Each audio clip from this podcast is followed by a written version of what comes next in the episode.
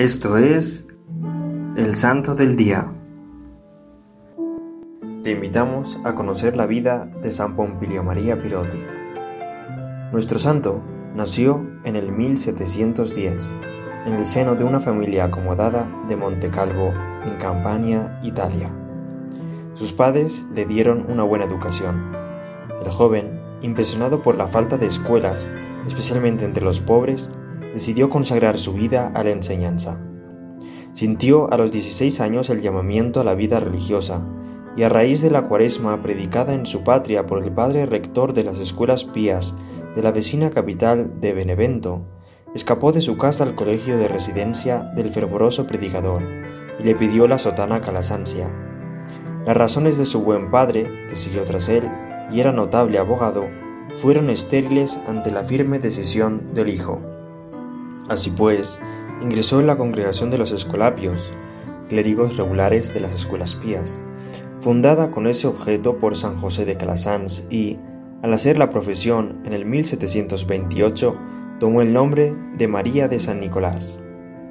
Terminada la carrera escolapia, ejerció el apostolado de la enseñanza en diversos lugares durante 14 años, el primero de ellos con primeras letras y los tres restantes con humanidades y retórica pero en aquella misma etapa docente, de 1733 a 1747, a los dos años de ordenado de sacerdote, el capítulo provincial de 1736 acuerda facultarle para la predicación de la divina palabra, sin eximirle, naturalmente, de sus tareas escolares, y por todos aquellos mencionados colegios de la Puya y de los Abrusos, en que enseña a tantos niños y jóvenes, empieza a enfervorizar desde el púlpito a hombres y mujeres, destacándose como misionero de fuerza y eficacia sorprendentes. Asimismo, fue nombrado misionero apostólico de Emilia y Venecia por razón de su celo y santidad. Segunda etapa en la vida escolapia de San Pompilio es su estancia en Nápoles por otros 12 años, de 1747 a 1759. Tanto en el colegio de Caravaggio como en el de la Duquesa, ambos en la capital del reino napolitano, hallará campo más vasto para su celo. Desde el anciano había solicitado del Papa el título de misionero apostólico.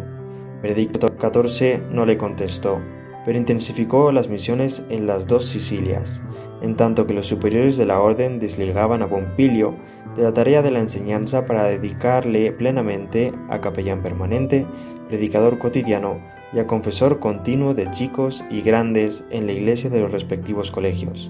Y en tal ambiente, y como director de la Archicofradía de la Caridad de Dios, se entrega una vida apostólica fervorosísima, que Dios sella con incontables y sorprendentes prodigios.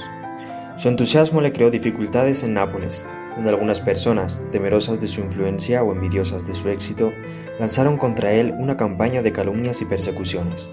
Tanto del Palacio Real como de la Cancillería Soispal salieron órdenes a principios de 1759, suspendiendo del ministerio y desterrando del reino al taumaturgo de Nápoles. Curioso fue que los caballos de la calesa que le llevó primero al colegio de Posilino no quisieron arrancar hasta que el padre rector dio por obediencia la orden al propio desterrado.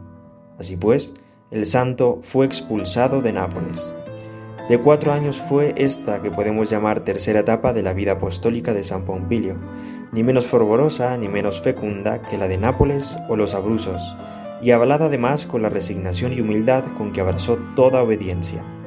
Pero el Señor dispuso su rehabilitación con la vuelta triunfal a Nápoles, cuando la indignación del pueblo hizo que el rey revocara el decreto de destierro. San Pompilio continuó su obra con maravillosa paciencia, hasta que sus superiores le enviaron al convento de Campo, en las cercanías de Leche.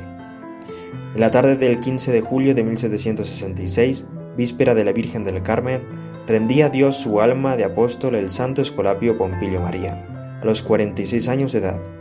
Fernando II, rey de las dos Sicilias, se interesó personalmente en su causa de beatificación, que tuvo lugar en 1890. Fue canonizado en el 1934. La espiritualidad pompiliana se caracteriza por su doble carácter de externa austeridad y de dulzura interior. Así también cabe destacar la devoción mariana del santo, que obtuvo de la Virgen coloquios como el del Ave María contestado con un Ave Pompilio de parte de la Mama Vela como él llamó siempre a Nuestra Señora. Y el velo amante fue el corazón de Jesús, cuya devoción propagó con tantos fervores y prodigios como Santa Margarita María de Alacoque.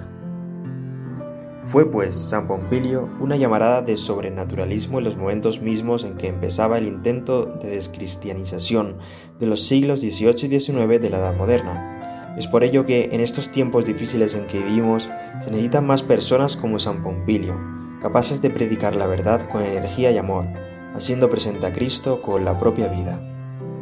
San Pompilio María Pirotti ruega por nosotros. Servidores Amoris Christi, Movimiento Amoris Mater, haz todo con amor.